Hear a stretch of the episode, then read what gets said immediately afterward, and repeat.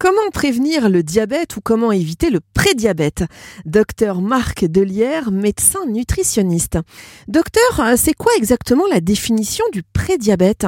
Alors le prédiabète, avant toute chose, c'est une période pour moi de prévention. S'il y a une couleur à mettre, on est dans la couleur verte parce que on est dans une phase de réversibilité du diabète de type 2. Pour certains, on est déjà dans l'orange puisque on a déjà quand même quelques symptômes et c'est de la prévention plutôt secondaire que primaire. Alors justement, peut-on prévenir euh, le prédiabète? Alors oui, on peut le prévenir, notamment par une bonne euh, hygiène sur le plan physique et sur le plan diététique. L'activité physique, une bonne alimentation, et puis éventuellement un bon sommeil avec euh, peu de stress dans la vie, quand c'est possible, eh bien ça va prévenir le, le prédiabète. Docteur, une question qu'on se pose souvent, le diabète, c'est héréditaire ou pas forcément? Le diabète et le prédiabète euh, sont deux pathologies pour lequel euh, on retrouve effectivement dans un certain nombre de cas des prédispositions génétiques. Donc dès que